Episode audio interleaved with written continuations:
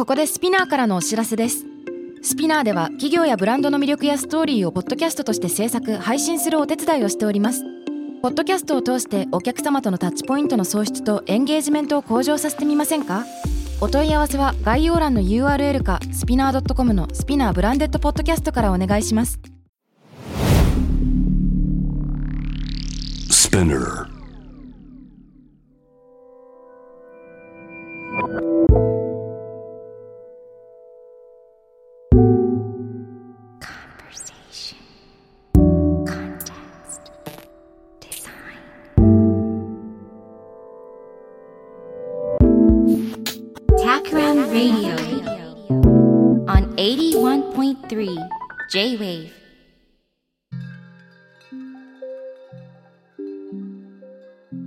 渡邉康太郎がナビゲートしている81.3 J-Wave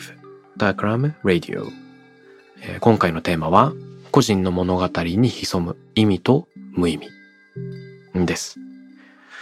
えー個人の物語。 Takram Radio の中ではよく一人一人の語る物語みたいなのを扱ってきたと思います。例えば、コンテクストデザインの大学の授業で、えーいろんなストーリーを、まあ、生活者から集めてもらう。それを大学の課題にしたこともありました。あとはいろんな本をね、紹介してきたりもしてるんだけど、この個人の物語、このコンテクストデザインでいうところの弱い文脈に相当するもの。これって何なんだろう？と。うん、いろいろ考えてるんですよ。で、考える中で、ちょっといろいろ考えが深まったり、もしくは、謎が深まったり、みたいなのがあるので、今日はその思考過程を皆さんに、えー聞いてもらいたいなと思っています。ね、個々の物語でね、最初に想像するのは僕の大好きなサンテクジュペリの本、人間の土地、冒頭近くに出てくるあるフレーズなんですね。いや、サンテクジュペリはもともと職業パイロット、人間の土地はパイロットとしての彼が書いたエッセイみたいなものですよね。だから、夜の街の上を飛行しながら、光が灯る家々、窓から漏れるオレンジ色の光を見つめていたのかもしれない。まあ、そんなサンテクジュペリの人間の土地冒頭の一フレーズをちょっと読んでみます。あの灯火の一つ一つは見渡す限り一面の闇の大海原の中にもなお人間の心という奇跡が存在することを示していた。あの一件では読書したり試作したり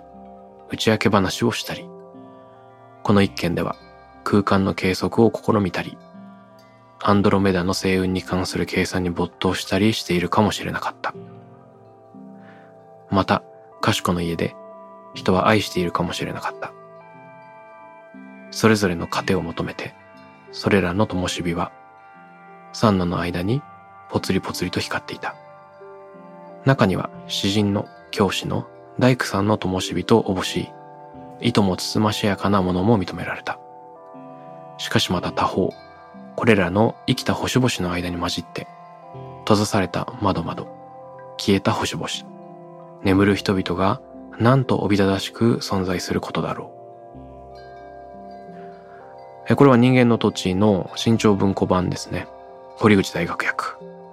え冒頭近くにあるところです。うん、街の日、家々の日、えー見つめるわけですね。えー、机上からは取るに足らないかもしれない小さな火なんだけど、その窓の奥に広がる一人一人の生活に思いを馳せるサンテクジュペリ。これはあくまで想像ですから、想像力、まあ、彼のその物語を構築する光の奥に異なる物語を見出す能力、その素晴らしさに思いを馳せるんだけど、絶妙な高さで飛んでるのかなとも思うよね。えー夜間街の上を飛行するときに、家々が俯瞰できるほど高く。でも、一軒一軒に思いを馳せられるだけ、えー低く。この今のジェット機で飛んでいる時は、もしかしたら離着陸付近の時間帯にしか、えー体感できないような、そういう絶妙な高さなのかもしれません。うん。この街の奥に広がるね、アンドロメダの星雲に関する計算に没頭したり、なんかありそうですね。書斎で、えーひたすら自分の計算に時間を費やす人も。また、多くの家で愛し合う人々もいるかもしれないというような。連想するのは、100万人のキャンドルナイトですね。夏至の夜2時間の間電気を消そうと。で、その目的は様々であっていいという話があったと思います。このイベント、もちろん環境問題に思いを馳せる人もいるかもしれないけど、単に、えー、娘のために絵本をキャンドルの下で読むかもしれないし、恋人同士はディナーを食べるかもしれない。えー、様々でいいと。そういう受け皿としてのイベントがあって、目的は一人一人変わってくるっていうようなところにも、えー、ダブってきます。このね、個々人の生活、個々人の物語。僕はこういうのがすごく好きなんですね。なんか知んないけど。なんで好きなんだろう何が魅力的なんだろうっていうのをいろいろ考えていきたい。で、きっかけになるのは、これまでもタクラムリエユで扱ってきたいろいろな作品です。群像劇の映画なんか話したことがあるじゃないですか。例えば、ニューヨーク I Love You っていう映画話したことあるかも。あの、非ニューヨーカーの10人以上の監督が短編をたくさん撮ったんですね。そのたくさん撮った短編を相互に、えー、ミックスするように編集して、えー、オムニバスのように仕立てている。で、実際、異なる監督がニューヨークの異なる場所で、異なる俳優で撮ってるんだけれども、一部の俳優がオーバーラップしているので、えー、有機的にそれぞれの物語が接続して見えてくる。まあ、監督は分数と編集の条件だけ与えられていたっていうことなんですね。こう何分以内に収めてください。でさらに言えば、フェードイン、フェードアウトみたいな場面展開を使うと編集しづらくなってしまうので、全部、えー、フェードなどなしで、えー、編集してくださいっていう、え、指示があったそうです。で、監督一人一人はどういう全体像に仕上がるのかを知らないまま偶然のまま出来上がっていくその作品。で見てみると何人かの登場人物によって一つの街が視線で貫かれているように今見えてくるというような。この群像劇とにかく好きなんですよ。例えばボビーっていう映画ありますよね。あれはロバート・ケネディ大統領の暗殺アンバサダーホテルでの出来事ですけどそのホテルに居合わせたまあ、複数人の人々。まあ、後半のある瞬間で暗殺が起きるんだけれども、その瞬間になるまでなんでその複数人の群像劇なのかっていうのがまあわからない。命が失われていくんだが、後にならないと、まあ、意味がわからないというかね、センスメイキングがなされないという形で、えー、物語が続いていく。まあ、そういう意味では、ショートカッツっていう映画もそうかもしれず、後半で起こる天変地一つの大きな地震みたいなものによって、その地方にいる人は全員繋がっているかもしれないが、そこに至るまで、えー、群像は、それぞれの、まあ、動きをしているだけであって、何らか繋がりがあるかっていうと、実は全然繋がりがないように見えてくる。このなんか意味が、後からわかる、もしくは全くわからないっていうようなものも、なんかいいですよね。変に美しすぎない物語っていうのは多分世の中にあるような気がしていて、えー、深沢七郎の笛吹川もそうだったかもしれません。あの小説は甲州の武田家の清水を描いてるわけだが、武田家自体を描くんじゃなくて、えー、笛吹川、まあ、甲州に実際にあるその川のね、ある、えー、ほとり、ほとりっていうの、まあ、川沿いのギッチョンカゴっていう場所に暮らす、えー、農民の家族、6代にわたる生死を描いてるんだけど、まあ、とにかく親方様が戦を召集するんでもって、この6世代の人たちがもうどんどん死んでいくんですよ。いとも簡単に死んでいく。で、死んでいくんだけれども、その死に、まあ、意味があるかっていうと意味はない。とにかく戦争で失われていく。けれども、親方様のおかげで我々は生きてるっていう言葉をやめないんですよね、家族は。で、ここには、あの、偉大な無意味みたいなものが描かれているというのは言えるかもしれません。ズームアウトした時に、やっぱり人生の無意味さみたいなのがここにはある。個々の物語っていうのは、それ自体に意味があるのか、ないのか。もちろん触れることはすごく楽しいんですよ。なんだけれども、そこに何を見出したらいいのかっていう問題が、え、残るんだと思うんですね。まあ今、え、紹介したのは映画だったり小説だったりしたので、どちらかというと、まあフィクションの世界。でもノンフィクションもたくさんあります。My First New York という本は、今は自他共に認めるニューヨーカーの人々が、ニューヨークにやってきた最初の日々を語った。まあその語りを集めた本ですが、これはいろんな肩書きの人が集まってますね。郵便配達人、ポルノスター、レストラン経営者などなどの人たちの語りです。同じようなテーマを扱っているロンドン版のがあって、The Days and Nights of London Now, as told by those who love it, hate it, live it, left it, and long for it. ああ、これ面白いですね。これどういうタイトルかっていうと、今のロンドンの昼と夜。ロンドンを愛する人、嫌う人、住む人、ロンドンを離れた人、ロンドンに憧れる人によって語られる。まあそんなタイトルの本ですね。これ分厚い本なんだけど、まあ複数人の人が語る。ロンドン描かれてます。こう街と人。で、街ってね、すごく大きい。そこで無限の営みが、無限というか、まあ人の数だけいろんな営みがあって、えー、人の目に触れるシーンもあるかもしれないし、触れないシーンの方が圧倒的に多いだろう。これに関連する、今僕がハマっている本に、東京の生活史という本があります。これ、岸正彦さんが、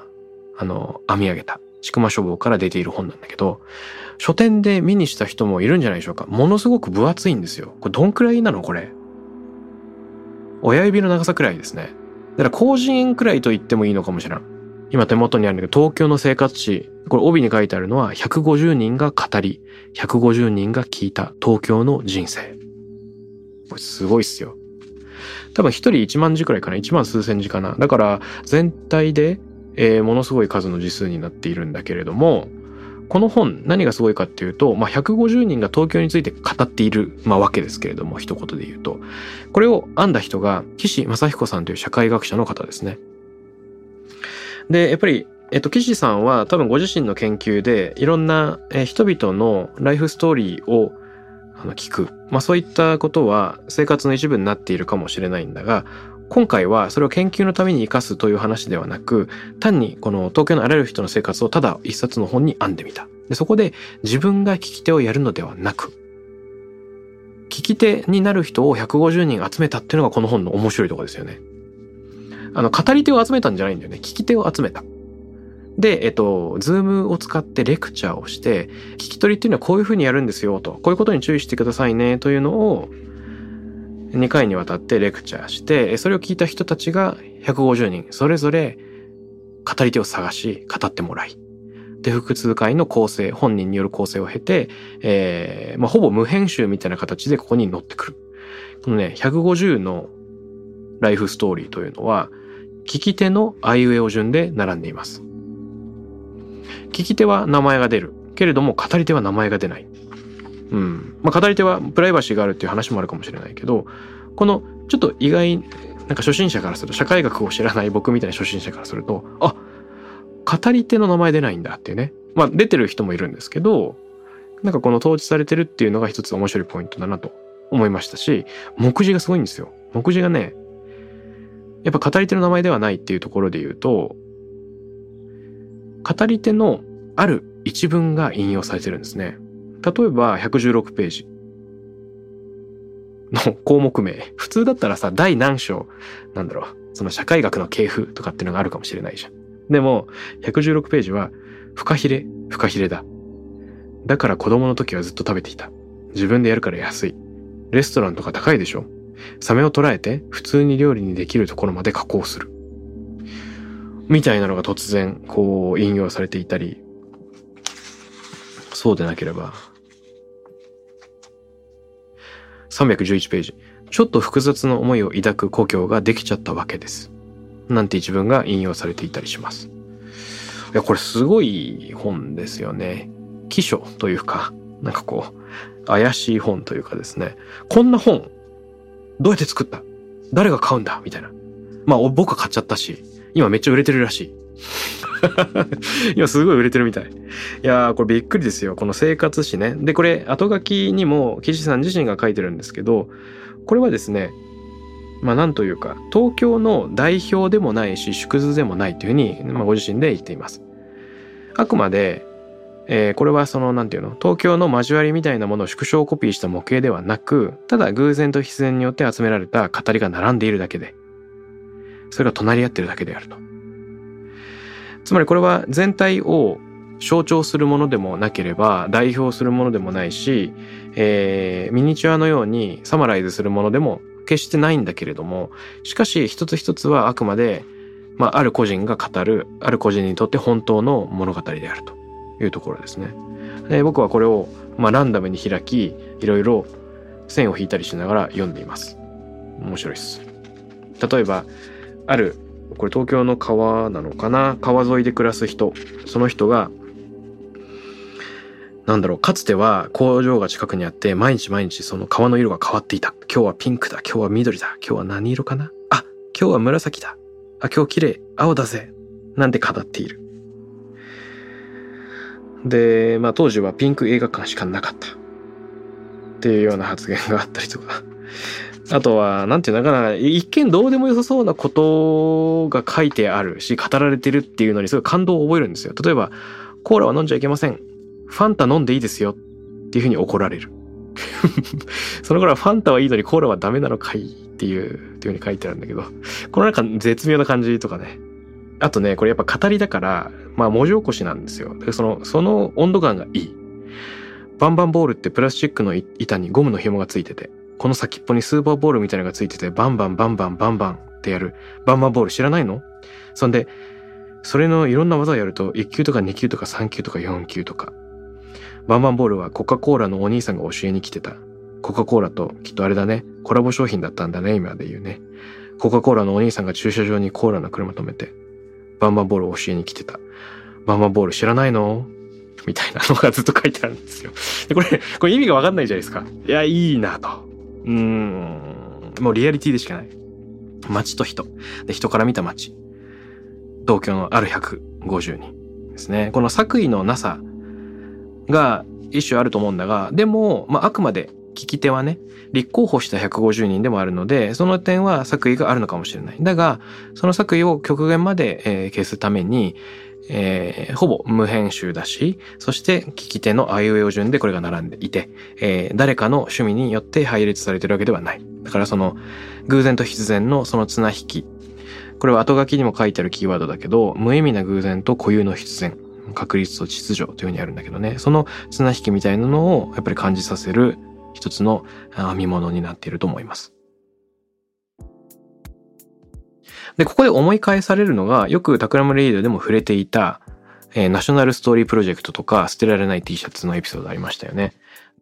ちょっと振り返ると、ナショナルストーリープロジェクトってそもそも何っていうと、えー、アメリカの国民的な小説家であるポール・オースターが、ラジオのプロデューサーに依頼されるんだよね。まあ、定期的に物語を語ってくれと。で、最初断ろうとしたんだけど、いや、あなた自分で語らなくてよくて、ラジオリスナーから物語を集めて朗読すればいいじゃないって妻にアドバイスを受け、お、それならできるかもって言って引き受ける。そうすると、まあ、あくまでその物語の創作ではなく、生活者が体験した話を集めてね、えー、その事実に基づく話っていうのを、ポール・オースターが、まあ、選び、読み上げるっていうものだったんだけど、これが、えー、ナショナルストーリープロジェクトですよね。捨てられない T シャツというのは、日本で出ている本で、鈴木京一さんという編集者の方が、まあ、編纂した写真集で、えー、誰のクローゼットにも捨てられない T シャツが一着はあるだろうということで、その写真、そして、まあ、本人が書いた、それに関するエッセイっていうのが、えー、これも編まれています。で共通することは何かっていうとね、なんかね、あの、やっぱり紋切り型の分類に収まらないものパッと見よくわからないものっていうのがキーワードになってると思うんですよ。で、えどういうことか。鈴木さんの捨てられない T シャツの序文に目をやると、こういうことが書いてあります。妙な T シャツを着ている人がいると気になって仕方がない。普通のファッションは値段が高かったり、有名ブランドだったり、誰が見ても良しとされるものがリスペクトされるわけだが、T シャツだけは誰も見たことないものや、良しなのかダメなのか判断に迷う方がリスペクトされたりする。人間が着るもので T シャツだけはもしかしたら判断基準が異なるのだろうか。それはそのままアートの判断基準でもあるけれど。っていうふうに。えー、これ超面白いなと思いました。確かに T シャツってなんか面白い言葉が書いてあるとか、超よれてるとか、それ見たことねえぞ、それどこで売ってるんだみたいなのとか、なんか物語ありそうっていうの多いよね。で、えっと、単にかっこいいとか、ブランドロゴがあるっていう世界を超えた、なんかこだわりがあったりする。で、ただ単に面白いだけじゃなくて話を聞くと実は、えー、その裏にエピソードがあったり個人的な記憶が、えー、脈々と息づいているっていうのが、まあ、あったりするわけだというのがだんだん分かってきたんですって鈴木さんには。だんだん分かってきてこれってもしかして日本版のナショナルストーリープロジェクトになり得るんじゃないかというふうに考えたというふうに、まあ、言うわけですよ。なるほど。その、良しと言えるものの価値基準っていうのが結構個人によってるものが表出するのが T シャツなのかもしれない。これ、えっ、ー、と、物に物語を託す、そのきっかけとしての問い、すごく面白いですよね。で、ナショナルストーリープロジェクトは、まあ何だったかというと、ナショナルストーリープロジェクトを振り返るとですね、えー、これは新潮文庫版で出ているナショナルストーリープロジェクトその1なんだけれども、私が何より惹かれるのは、世界とはこういうものだという私たちの予想を覆す物語であり、私たちの家族の歴史の中、私たちの心や体、私たちの魂の中で働いている神秘にして、知りがたい様々な力を明かしてくれる逸話なのです。言い換えれば、作り話のように聞こえる実話。っていうふうに書いてありますね。まあ、これポール・オースター自身の言葉なんだけども、賢者であるポール・オースターが、まあ、単に、えー、紋切り型の感動的な話とか悲劇っていうことではなくて、なんか事実であればあるほど、え？そうなの？みたいななんかこう、意外なものを持ってきちゃう。それは容易に要約できないし、一言で言えないし、っていうことになってくるんだよね。で、どういうことかっていうと、なんかイソップ童話みたいな教訓めいた話とかね、結末が分かっているようなハッピーエンドないしはバッドエンドの物語っていうのは、結構、なんて言うんでしょうか。予想可能じゃないですか。で、型にはまるし、こういう物語だって一言で言えてしまうものも、まああるかもしれない。ありふれたもの。でもなんか事実は、まあ小説よりきなりというように、なんかどうしても要約できない、いい話なのか悪い話なのかすらわからない奇妙な話っていうのが世の中には5万とあって、まあ世の中の大抵の話はそういうことなのかもしれないが、その、まあ、ある時は小さな、ある時は大きな話。喜劇かも悲劇かもしれない。けれども、何かを携えてるんですね、みんな物語を。それを、うーん、ラジオ番組にして初めて、まあ、4000通を超える投稿をポール・オーサー受け取り、いくつかを読み、えー、その運動の中で本として編まれたっていうのが、まあ、日本語版も出てるわけなんだが。で、ここで注目すべきは、今の話ですよ。なんかカテゴライズできないものパッと言い切れないもの世界とはこういうものだという私たちの予想を覆すっていうこのフレーズ、なんか、ハッとするよね。もしかしたら、えっ、ー、と、別で話している偏見とか差別にも重なるのかもしれません。例えば男たるものこうあらねばならぬとか女ってのはこういうふうに振る舞うべきだっていうような社会が押し付けてくるかもしれないある種の偏見とかカテゴライズっていうのが世の中にあるとしてそれは紋切り型だしそれは予想可能なストーリーだし必ずしも事実ではない大雑把なくくりもしくは古い価値観かもしれないでも個々っていうのはその考え方に組みしようがしまいが完全に収まらないわけじゃないですか。ちょっとしたズレを当然一人一人が持っていて、えー、その個々の弱さ、ブレみたいなものを、えー、常に叩いている。その要約できなさ、分類できなさというのが、まあ、どこまで言っても事実であるっていうことだよね。で、これまで個々の物語を話す時っていうのは、なんかイノベーションみたいなものにつながるかもしれないっていうニュアンスを僕はよく話してきたと思います。どういうことか。うん、自然科学対人文科学。つまり再現可能なもの VS 一回限りのものっていう。もちろんその構造はあると思うんですよ。物語っていうのは、一人一人の語りっていうのは一回しかない。分類できない。だから強い文脈に対して弱い文脈である。でも、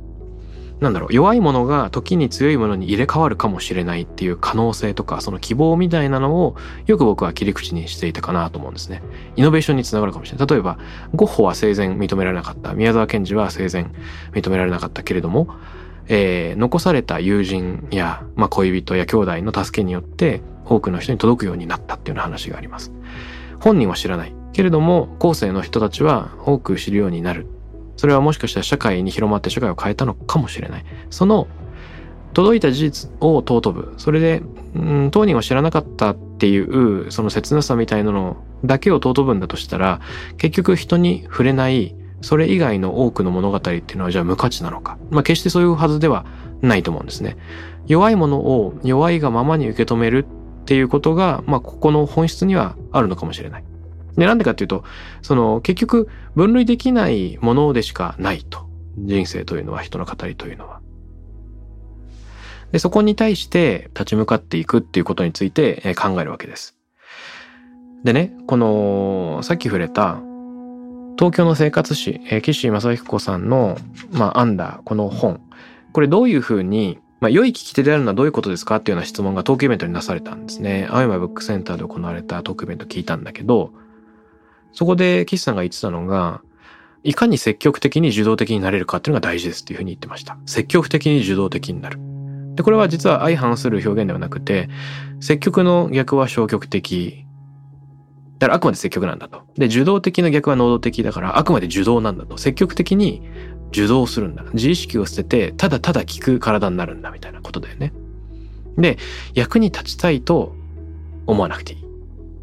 で、言い方を変えると、聞くという体験に意味付けをしてはならないってことを言ってます。これどういうことかっていうと、うん、例えば自分がコミュニケーションしていて相手のケアになるとは思ってはいけないし、自分がコミュニケーションの経験を積んでなんか勉強になってるとも思ってもいけない。で、結果的にそうなるかもしれないけれども、その最中はそう思ってはならず、あくまで相手に興味を持ち、ただただ聞くことに徹するのだと言うんですよ。で、この背景に何があるのか。生活史というのは、まあ、あくまで社会学の手法であって、それ単体では、まあ、意味付けを軽々しくしてはいけないんであるって話をするんだよね。聞き取り自体に役に立つとか目的性っていうのは本来はなくて、しかも他者が勝手に人の物語を意味付けしてしまうということは、まあ、ある種、紋切り型のカテゴリーとか判断を加えてしまうことになりかねないから、すごく、まあ、丁寧にやらなきゃいけないっていう話もあります。あの、期待を捨てた方がいろんなものが得られるっていうふうにも彼は言ってるんだけれども、なんか、ある種、作業に没頭していて、その先に振り返ってみると意味が見出せるっていうような、時々このラジオでも言ってる話につながってくる考え方かなと思ったりしました。この意味付けを軽々しくしてしまうのは、えっと、下手するとね、人の人生に、えー、カテゴリーをはめて傷つけてしまうことにつながるかもしれないというのは、ハッとさせられる、えー、指摘でした。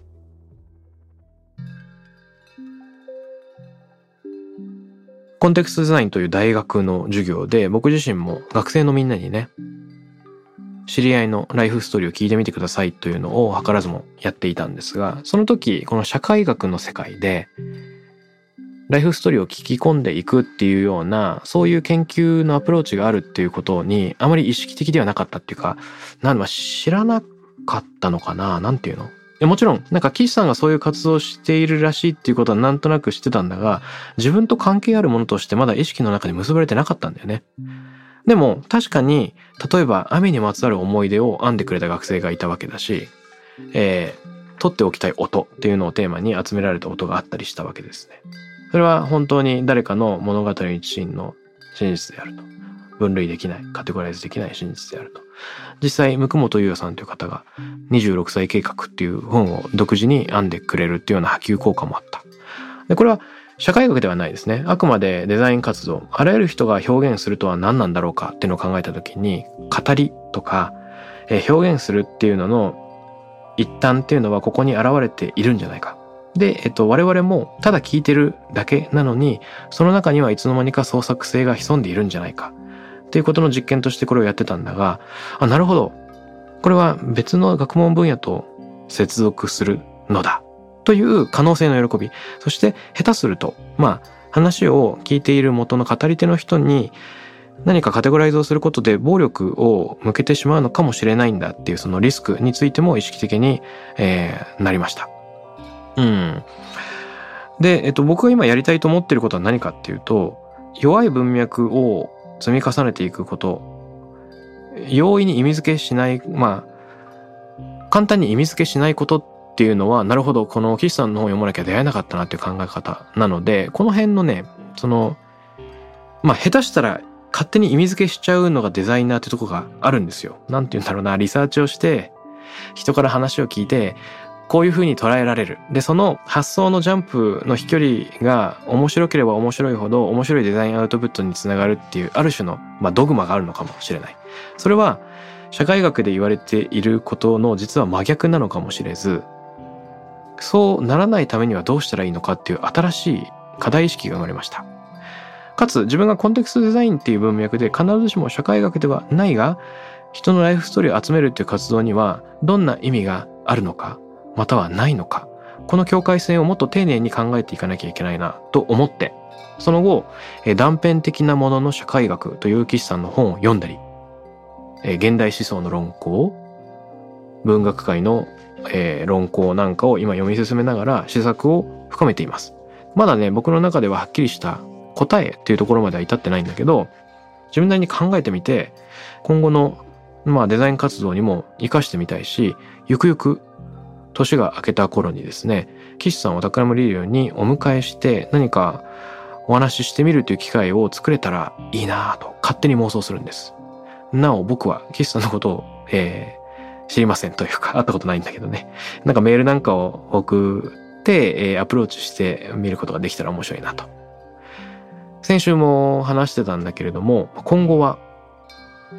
直接知らない人をラジオに招いていくっていうのも含めていろいろやってみたいなということを、えー、ふと思うきっかけにもなりました。うん、弱い文脈、個々人の語り。人間の土地の飛行機の機上から見える家々の、ね、オレンジ色の光から、えー、街の生活、東京の生活し、そしてニューヨークやロンドン経て、えー、差別や偏見につながってしまうかもしれない他者による意味付けみたいなのを経由してきました。まだ終わらない新しい問いにつながってしまったこの考え方、ね、これからも深めて温めていきたいと思っています。 Takram Radio に関するメッセージや感想は、ツイッターからハッシュタグ、 Takram813をつけてつぶやいてください。t-a-k-r-a-m 813です。また、僕、渡辺幸太郎への質問や相談などは、Twitter のダイレクトメッセージからも受け付けています。番組オフィシャルアカウント、アットマーク、タクラム813をフォローして送ってください。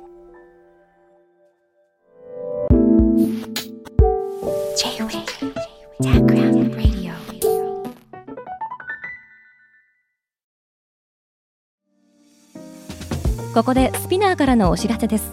現在さまざまな企業の branded podcast を制作している SPINEAR では自社開発したポッドキャスト管理システム Sonicbowl を用いたオリジナルのアンケートを実施しています。